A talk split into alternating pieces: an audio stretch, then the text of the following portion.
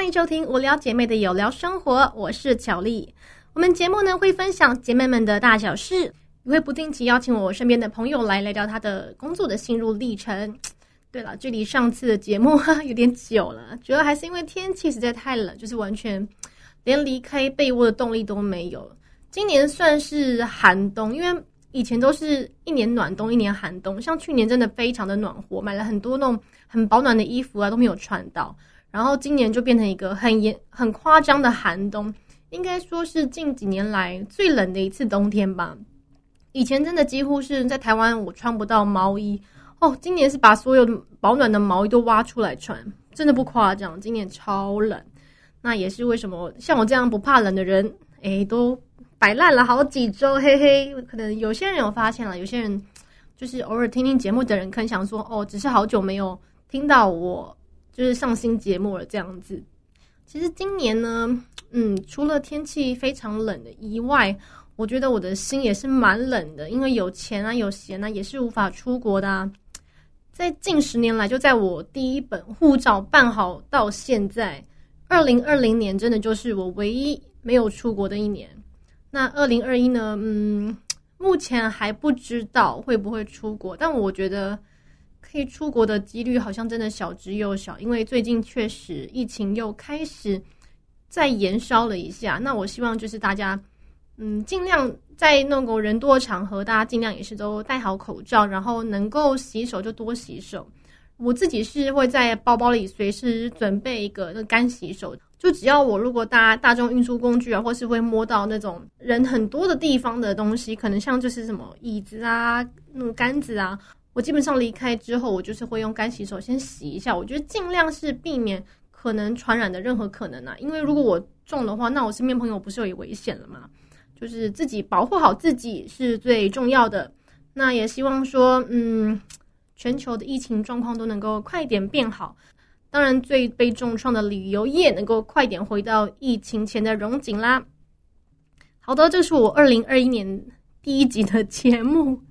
一样是要来分享一下我最近看的电视剧。其实，在去年年底，二零二零年底，真的蛮多新的剧上档。呃，距离我上一次讲电视剧确实有点久了。嗯，因为我之前有说过，说我自己是个非常喜欢看剧的人，所以讲电视剧应该是我 podcast 之后最常出现的单元吧。因为你知道，我现在真的是疫情的关系，很多工作停摆，真的几乎每天都在看新的剧。而别人说好看的话，我一定会先看一下，因为我是那种别人都在看，然后我没有看，好像就会少别人什么，就不想要落在别人之后这样子。就像最近不是很红那个《天竺鼠车车》嘛，我也想说，嗯，怎么这么红？然后去看一下，发现诶，真的还蛮可爱的。因为他是讲的是交通的东西，可能对于小孩子来说不太能理解他要讲的意思是什么。可是对我们嗯年纪有一点点的人，就是可能对交通比较明白的人，就想说啊。果然是我们常遇到问题，不过它是用一个比较可爱的方式去呈现，因为我不认为可爱东西只有小孩子的专利。像其实我还是很喜欢很可爱的东西，虽然就是一个别人会觉得你很幼稚啊、童心未泯啊，但是可爱东西不是应该每个人都很喜欢吗？就是我妈也是会喜欢可爱的小动物啊，或者是一些小玩意儿，所以最近也是在稍微看一下《天竺鼠车车》，蛮可爱的。好，那回到这集节目我要讲的那几部剧呢？包括是前阵子很夯的欧美影集《后羿弃兵》，然后韩国的韩剧《Sweet Home》及《哲人皇后》，陆剧的部分也有《终极笔记》啊，《百岁之后一言为定》及《绝世千金完结篇》等等等的。目前除了《哲人王后》是 on 档中的韩剧之外，其他都是已经完结篇的，所以呃，大家听完如果有兴趣，都是可以放心收看的。其实《哲人王后》也差不多快播完了，可能大家听到的时候，诶，就可以开始看啦。因为才差一两周就已经要完结篇了。好，来先来分享我很久没有看的欧美影集《后羿弃兵》。嗯，记得我上次看欧美影集的时候，应该还是《冰与火之歌》嘛，因为真的非常红。诶，那时候看的时候，我是一次把第一到第一第七季。就是全部一口气看完，我知道很红，我知道每个人很多朋友都是安档在追的，可是因为他好像一次只，我记得一季只有十集左右，我就不想要等等等，所以我等到第七季的时候再把它一次追完。不过等最后一季的时候，真的等还蛮久的，等到最后就啊太好了，终于上了，然后再把一次全部看完。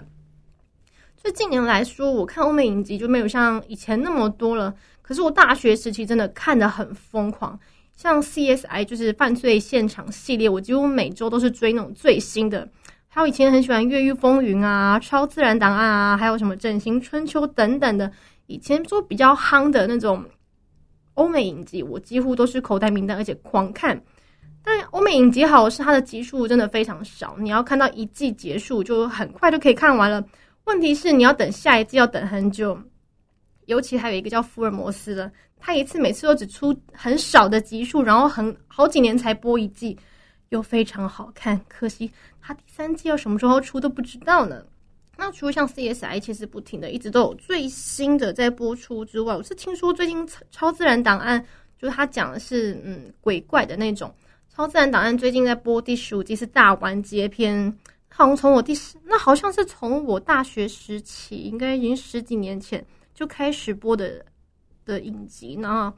终于到第十五季要完结篇了，就要可能知道鬼王了吧？就感觉可以来看一下，因为我已经断了很多，好像只看到第三还第四季吧，就没有再看了。嗯，可以来看一下了。好的，那讲回这一次我要介绍的《后羿弃兵》这部呢，我觉得它这部是蛮特别，我觉得它拍摄方式是非常特别的，也是。还蛮多人说哦，超好看的一部剧，所以我想说，嗯，看一下，而且它只有七集而已，超棒。他讲说是一个西洋棋手有从零到有的故事，嗯，我觉得他这部有点像在讲女性主义啦，因为很多以前很多很多的职业，很多的事情都不认为是女孩子可以做的。不过女主角她伊丽莎白就是做了一个女孩子可能不别人认为她不会完成的事情，就是成为一个非常厉害的西洋棋手。女主角叫做伊丽莎白，她是在小时候啊车祸啦，失去了母亲，然后这样会出来住进了孤儿院。其实他的家里原生家庭是有蛮多的问题，包括他可能父亲也不，父亲想要找他母亲，可但母亲不愿意，然后母亲就带着他一直不停的搬家，一直离开。之后他母亲车祸了，等于他就是一无所有了。所以这原生家庭的因素呢，导致他的个性其实有点偏差，就是。嗯，我觉得很多，我觉得很多的心理因素都可能来自于原生的家庭了，因为个性有点偏差嘛，然后也不爱上课啊，也不爱学习啊。再一次就是意外之下就看到了他过院一个工友，地下室的工友独自下西洋棋，他突然看到那盘西洋棋呢就被吸引了起来，甚至晚上睡觉时候还会在天花板上看到那个西洋棋盘，就等于是日有所思夜有所梦，每天都在看着那个棋盘，想那个棋盘。但是他有另外一个问题，就是在那个孤儿院每天都会给小孩吃两两颗药，其中一个就是镇定剂。他遇到了一个朋友跟他说，这个镇定剂啊，其实在晚上睡前吃是最棒的。然后，于是他有一天吃了镇定剂之后，发现哇，可以在天花板上看见一个非常完整的西洋棋盘。就从此之后，他觉得睡前就是要吃镇定剂。然后，我觉得药就是一种有一种抗药性。因为你填可能刚开始吃一颗，你就可以看到西洋棋盘，然后后来就觉得哎不够了，我要吃两颗，再来三颗，所以一直这样一直日积月累之下呢，他就对镇定剂有一种依赖感，其实也是这种成瘾啦。虽然说这样子呢，还还是对西洋棋有非常的有天分，就年纪小小啊，还还在孤儿院的时候就能下赢他的启蒙老师那个工友，也甚至下赢了其他的人。可是因为真的当时的社会就认为说。嗯，西洋棋不该是女孩子玩的东西，那也不会认为说，嗯，他怎么可能有这种天分啊？是啊，后来直到他十五岁的时候，被一个家庭领养之后，才开始他的西洋棋比赛生涯。但其实也没有那么的顺遂啦，因为领养他的家庭，他们本身也是有蛮多的问题。那领养他的夫妻呢，两个人都不是因为说我想要有个孩子，所以才领养，而是因为像老公认为。老婆需要一个孩子，所以他领养的。那老婆又认为说，明明就是男生想要这个孩子才领养的，因为两人夫妻其实早就已经很不和睦了，已经不是当初那个样子。然后以为说有个孩子是不是对对方的生活会比较好一点？然后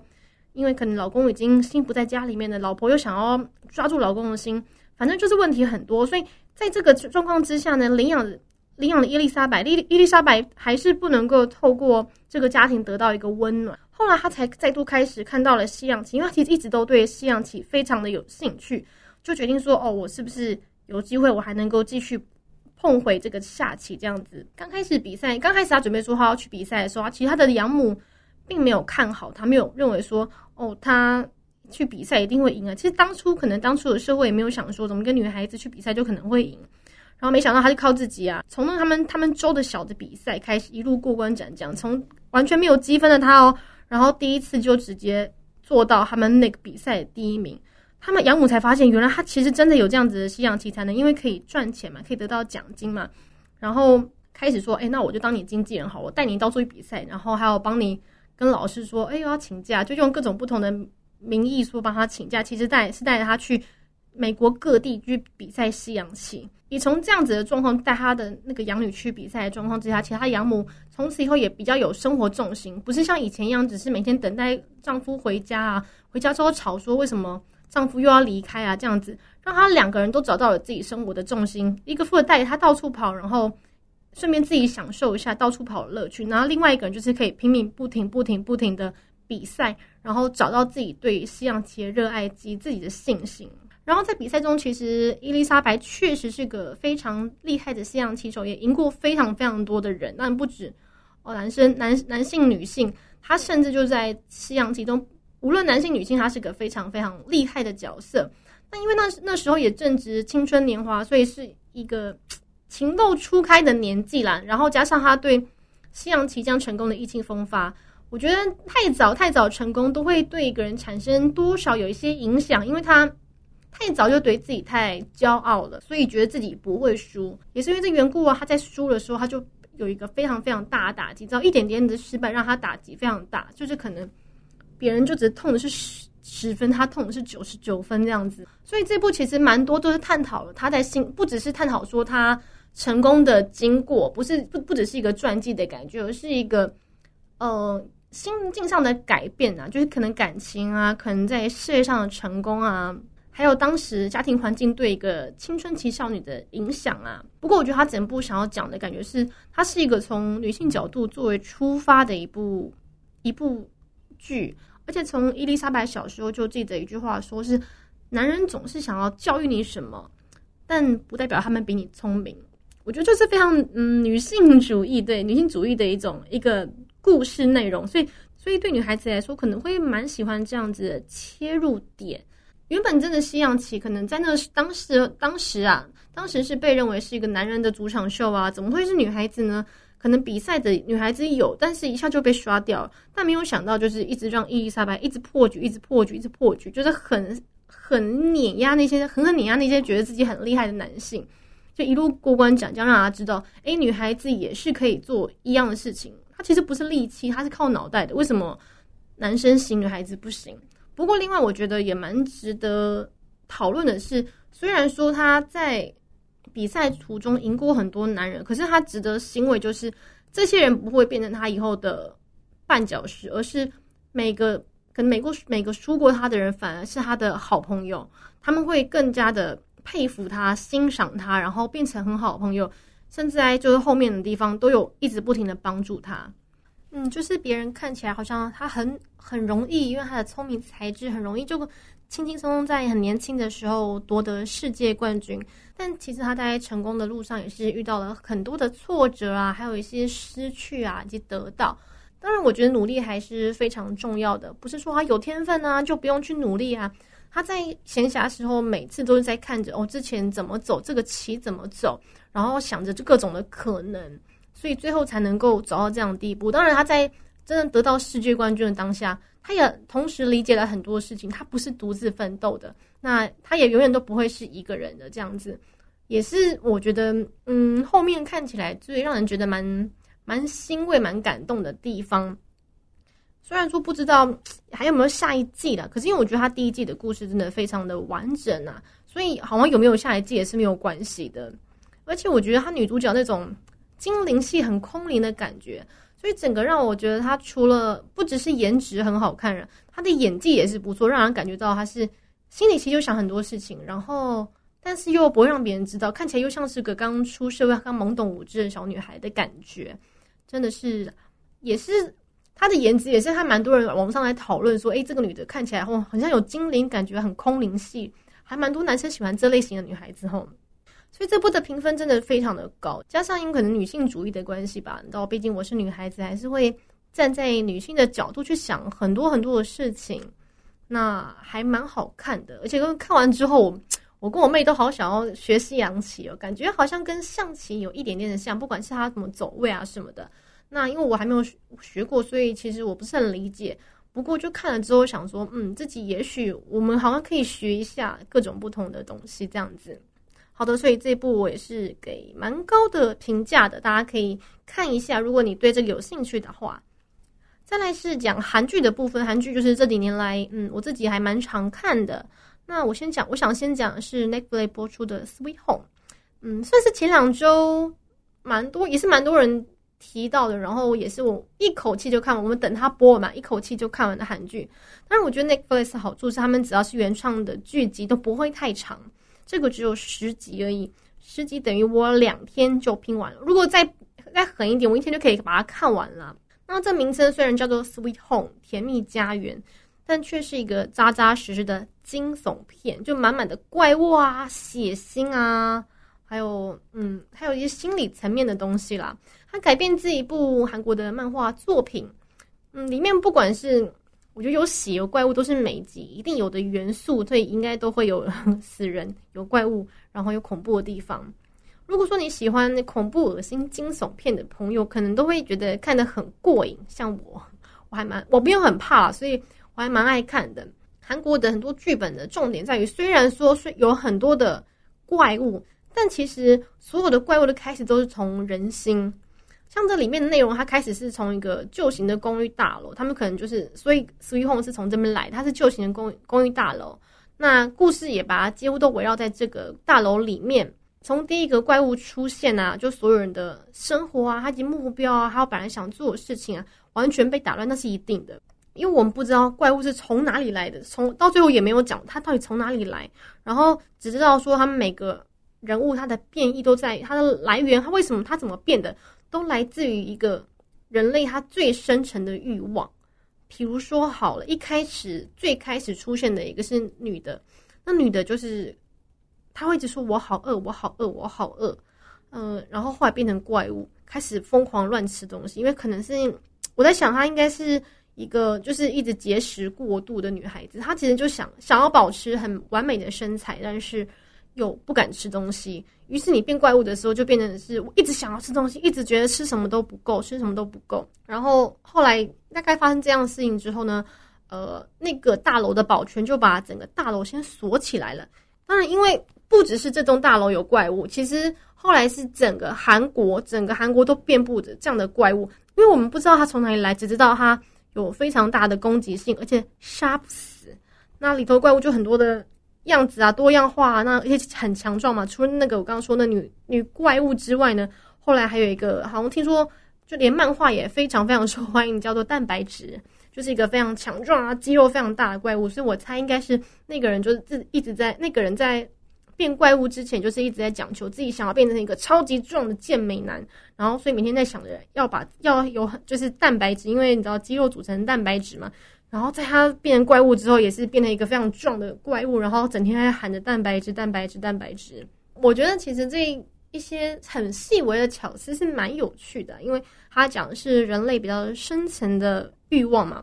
而在那个旧公寓，它铁门被拉下来开始嘛，就是也是整故事正式开始的地方。其实我觉得这一部就是没有一个一定的主角嘛，主角还蛮多的。那每个人都有他自己的故事。当然，他们每个人主要的目标就是要抵御这些外这些怪物的入侵，他们不要被杀死，也自己也不要变成怪物。可是因为你把自己锁在一栋旧公寓里面，粮食也不多啊，然后而且你随时还要想着说。哎，会不会我们这些人里面可能突然变成了怪物？因为它不是一个不知道它怎么样传染的，也不知道是什么方式会让他们去做变异。那嗯，这个到最后我都没有一个很明确的答案了。可是比较有趣的是呢，我觉得当然他们会穿插很多很多的画面，除了你要一直不停的打怪之外呢，里头几乎每个主角有都有自己的故事。那其中一个一开始就出现，然后嗯，算是。角色非常非常，就是他角色非常重的主角是由宋江演的车贤秀。那这个角色他其实是在之前就是一直被在学校被霸凌，然后每个人打他什么的，加上在韩国这样子的一个，嗯，其实我觉得他们是算一个阶级非常明显的地方。他就算被霸凌，他又不能够，他也没办法反击，因为反击怎么办？他可能因为一这样子影响他自己的父亲，也因为这样没有人站在他这个地方。直到有一天，他的父母亲因为车祸的关系过世，剩他一个人，所以其实他在。那个怪物出现的之前，他就一直在想着自己要准备自杀的日期，然后整天想说：“好，我自杀倒数一天，倒数两天，倒数三天。”但在准备自杀之前，竟然发生了这样子，全全部的韩国都有出现怪物的事情。诶，反而影响了他的想法，因为在这个时候，他反而成了一个可以帮助别人、可以去拯救别人的角色。他反而就不想要死，因为我觉得他可能就是抱着反正我就算死了，我也没有很害怕的心情。但是又想要又想要保着这条命，可能是因为这关系吧，所以他的身份算是非常特别的。另外还有一个是由李道宪演，就是他一个身负着拯救居民的任务，然后又有承受着领压力的领导者，他是李恩赫，李道宪主演的李恩赫。另外还有就是李世英，她演一个特种部队出身的超强女消防员徐一锦，哇，他的角色真的还蛮厉害的，就是身材又非常的好，还有肌肉。另外还有像是本来去复仇啊，而意外被关在这个大楼里面的边上玉，他是由李正玉演的。其实我觉得这部的演员都非常非常厉害，因为每个人都有自己背后的故事呢，不见得他每个都会变成怪物嘛。但是每个人他都有自己的故事，可能这个人是他的背景是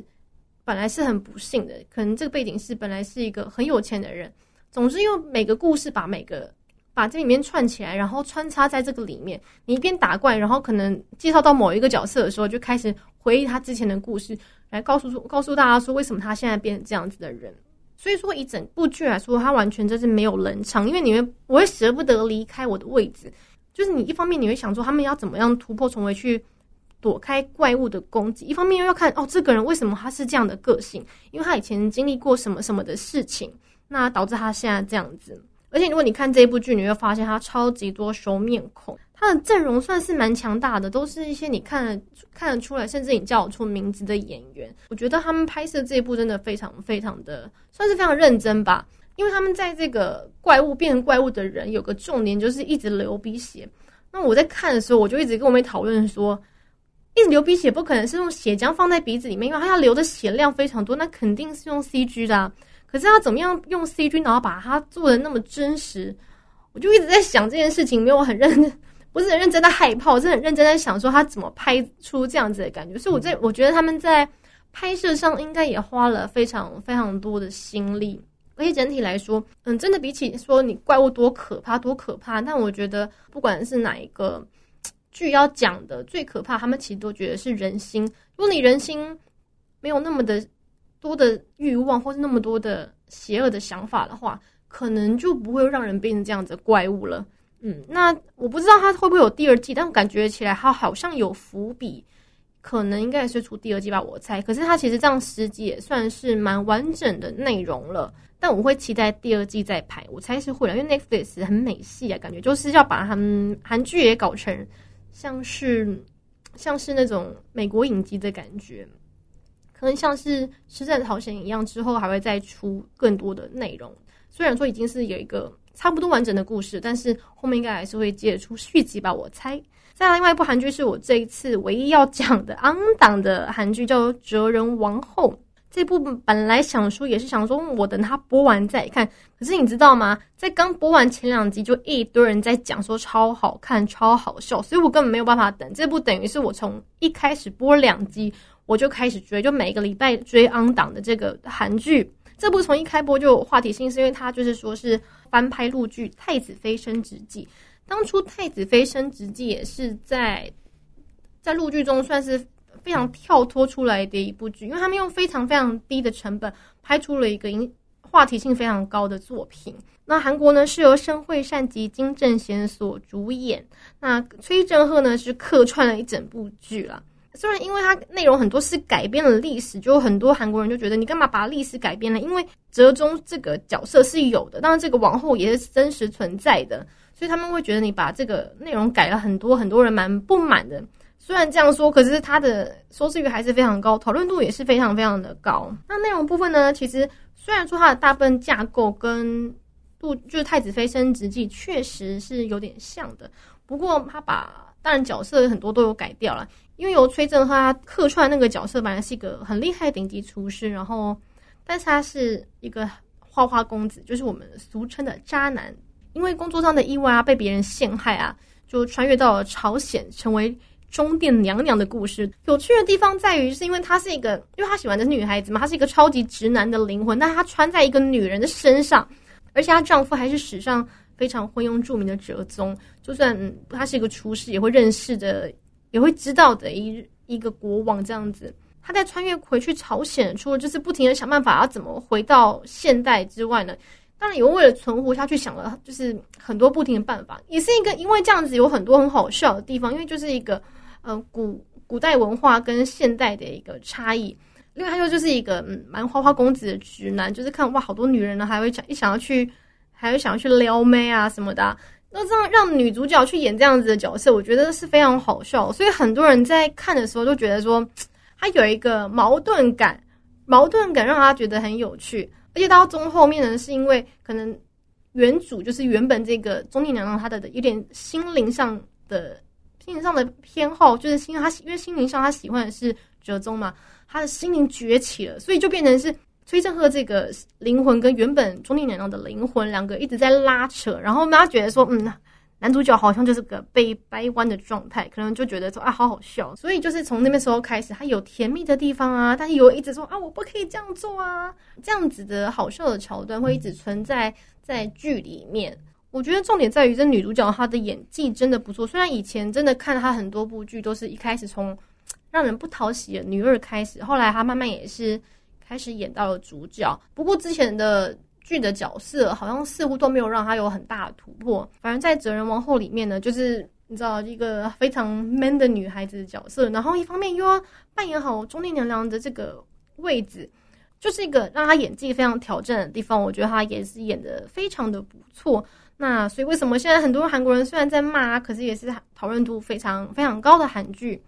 应该是预计下个礼拜就准备完结篇了吧？应该十六集没有错。虽然我现在讲的时候，它确实还没有完结篇，可是我觉得嗯，差不多可以开始看了吧？你们一天看个两集，看个两集，刚好看到下个礼拜的时候就完结篇了。嗯，没错。那觉得是可以看一下，虽然是古装，很多人好像不爱看韩剧古装，但我觉得还蛮好笑的。就是你看了之后心情还蛮好的，那没有什么。很大起大落，让他觉得很揪心的地方，因为很多的问题啊，就莫名其妙让这个穿越的娘娘迎刃而解了，然后也莫名其妙的帮到了男主角，就是哲宗这个角色，他也莫名其妙的相爱了，诶，这是一个非常好笑的地方哦。好了，再来讲陆剧的部分，第一个要讲的就是《终极笔记》，这部应该是很多就《盗墓笔记》粉丝非常非常期待作品，当然我也是啊。不过这次的吴邪男主角吴邪再度换角，由曾舜晞所饰演，然后备受瞩目的小哥张起灵则是由邵雨良所饰演，就完全都是一个不一样的人来演这部剧了。嗯，只要是由书本改编，而且又是那么那么红的书本改编，我觉得大家都会有先入为主的概念。所以不管是在角色上面，不管是他长相啊，还是他演出的方式啊，可能大家都会对他的要求比较高一些。确实，我自己也是。那这部在上档，我觉得也是蛮突然的啦，而且只有三十六集，它浓缩好几本书内容。因为我记得之前的两本书可能就可以拍到三十六集，可是它这次要好几部拍成三十六集，代表说有非常多非常多要砍掉的部分。嗯，在开播之前我是有点有点不看好的，就觉得说这个内容那么多，然后你要砍掉，就变成是很多都会拍不出来。因为书本确实是蛮蛮精彩的，而且它片名叫做《终极笔记》。我们就以为说他会不会一直拍到大结局的部分，因为后面结局，如果看过书的朋友就知道，他结局其实，嗯，也是蛮跳的啦。那不过他故事内容后来是卡在算是倒数第二本，就是还差一个，还差一个幕要确实要下去，就等于是你没有拍到最后一集，嗯，确实是有点小失望的一些。不过这部呢，算最大的看点，应该是我看大家讨论度最高，就是他的演小哥的笑与良，因为其实小哥这个角色呢，在有看原著小。说的朋友们应该最喜欢的就是小哥本，我也是啊，因为他是一个神一般的存在，就是很聪明，然后很安静，然后很厉害，很会打。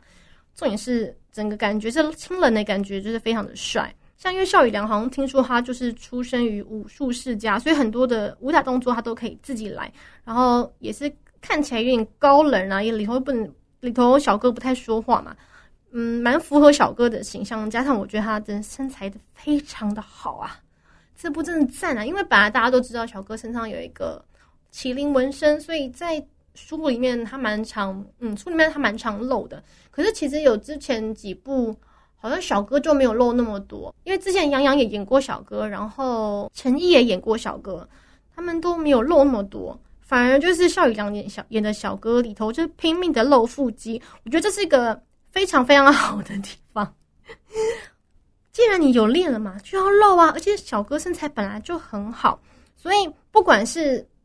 长相如何，他演技如何，我觉得他有露这件事情就是非常加分的事情。所以很多像我们已经看过书本的原著书本的粉丝来说呢，就觉得嗯，邵雨良确实算是目前看过角色的特色跟感觉最像张起灵的一个。所以因为演过小哥这个角色，后来整个声名大噪。我相信之后可能就会 就接不停的角色吧，因为毕竟他确实把这个角色演的非就是演的非常不错。所以说，我觉得他在选角部分是真的还不错。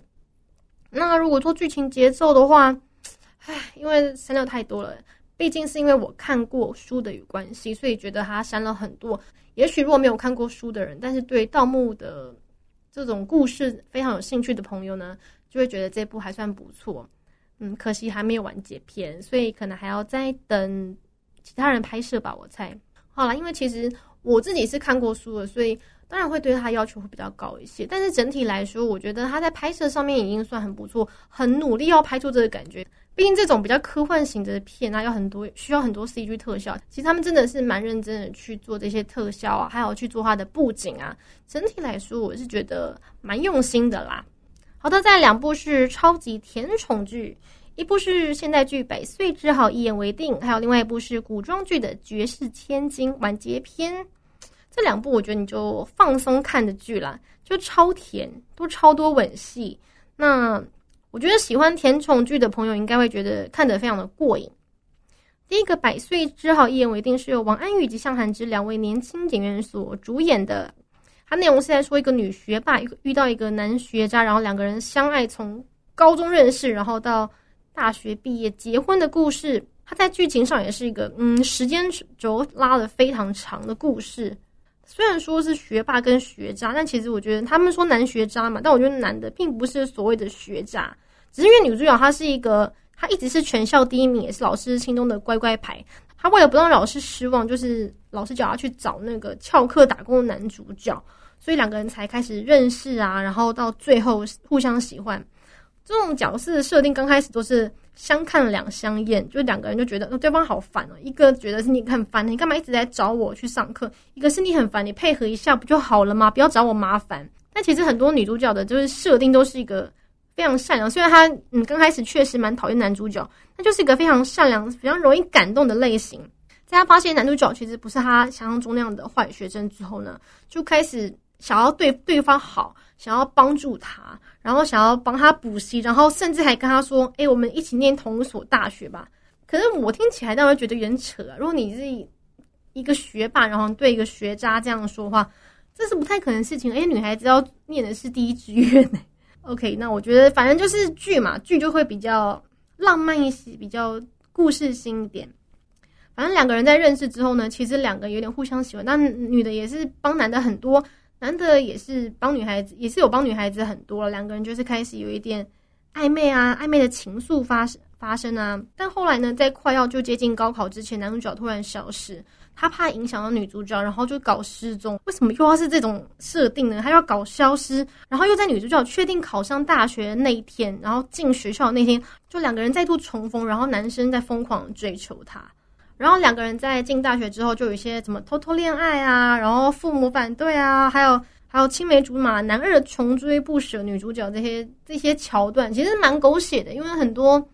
故事都会发生，但是它其实很多都是蛮甜蜜的部分，而且有一些就是不好的事情，也都是蛮快速就迎刃而解，就是好好的解决这一切的。所以在这个部分，你不会觉得太揪心啊，不会觉得很揪心啊，哦，让人觉得看得很烦，怎么？一直有坏人出现的感觉，这倒还好。就现在甜宠剧，其实真的除了男女主角之外，一定要有副线 CP，就是有另外一对情侣的这个故事会穿插在他们中间。那当然就是那种男女主跟男女主角完全不同个性的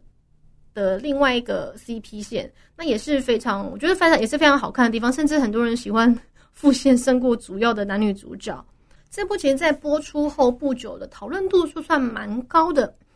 而且在评分上面，甚至是当时。赢过很多同时段播出的剧，所以那时候想说他嗯播差不多就马上来看，而且后面还有超前点播，它的集数已经很不多了，然后一下就看完，让人觉得嗯很爽，因为不会拖太长，然后也不会有太多让人觉得很揪心的部分。另外讨论度最高大概就是男主角王源宇那个小平头啦，因为很多人剃成小平头就有那种很太痞啊、很混混的感觉，他从头到尾都顶着小平头拍戏。大家觉得莫名适合这个造型，很少能够看到那么那么适合小平头的人。而另外女主角上韩之就是那种非常非常邻家女孩的感觉，就让她觉得没有压力啊，但是很漂，但是也是漂亮的那种，漂亮又可爱的那种。很多人看完都觉得说，哦，这个角色真的除了向韩之之外，还想不到其他有谁更适合这样子那种，又是女学霸又很善良又有点俏皮这种角色。好，另外一部刚才有说到的甜宠剧，就是穿越游戏的古装绝世千金的第三季完结篇，由龚俊、郑秋红及方逸伦等人主演的。嗯，我先讲一下他前两季的内容啊。内容是女主角她在无意间穿越到游戏里头，她就必须要有各种不同的选择、弄关卡，然后最后找到自己的真命天子，才算游戏结束。然后他在第二季的时候呢，就最后播到。两个人其实已经互相喜欢了，已经相爱了。本来是应该告一个段落，但是却没有结局，女孩子就继续被困在那个游戏里头。于是呢，这一次第三季才是绝世千金它这系列的完结篇。虽然说这次完结篇是已经在前两季有不错的成绩之后才决定要开拍的，但是其实这一次基本上大部分的演员都是原班人马回归，所以在连贯性上面来说，我觉得是还不错的。那因为男女主角啊，在上一季结束的时候，就是已经呈现一个相爱状态，所以说这一季你就不用看到说他们可能从一开始才刚认识啊，然后两个人暧昧啊什么的才在一起，你就可以省下很多很多很多的过程。好，就是因为这样子，两个人从第一集到最后一集，基本上都是一个呈现一个非常相爱，然后很甜很腻的状态。这部吻戏超级多的，从第一集到最后一集。除了中间有一些老梗，老梗就是我们常见的失忆啊，然后还有多一些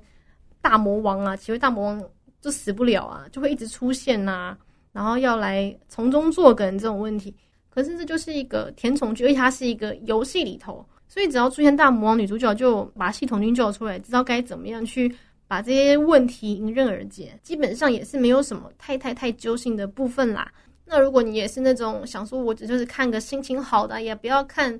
让我太太烧脑的剧话，我觉得这部还蛮适合。但重点是最后还是有顺利的完成这个游戏该有的任务，然后女孩女主角离开了这个游戏，有一个完美的大结局。就等于说，我觉得它有点像是在交代一下前两季可能发生的事情，要有一个完美的结局之后。才让一直期待的朋友们，就是有一个心里放下大石头的感觉。总之，就是一部我觉得爽看的甜宠剧啦。喜欢甜蜜蜜桥段的朋友应该也喜欢，因为真的吻戏好多。好的，这期节目呢，就是我结合一下我最近看的几部连续剧，跟大家分享一下。如果也是正在想要找剧看的朋友，也是可以参考一下我这集的节目喽。嗯，因为我看剧的类型真的非常的广，不管是爱情片啊、恐怖片啊、惊悚片啊，还是搞笑片啊等等的，呃，我真的还蛮喜欢看的啦。所以之后还有机会呢，希望还是可以继续跟大家分享我看的电视剧，也希望大家会喜欢我今天的节目。然后，然后也欢迎订阅我的 Podcast 频道。有什么想告诉我的，欢迎到我的粉丝团品客巧丽 Cherry Pink 留言给我。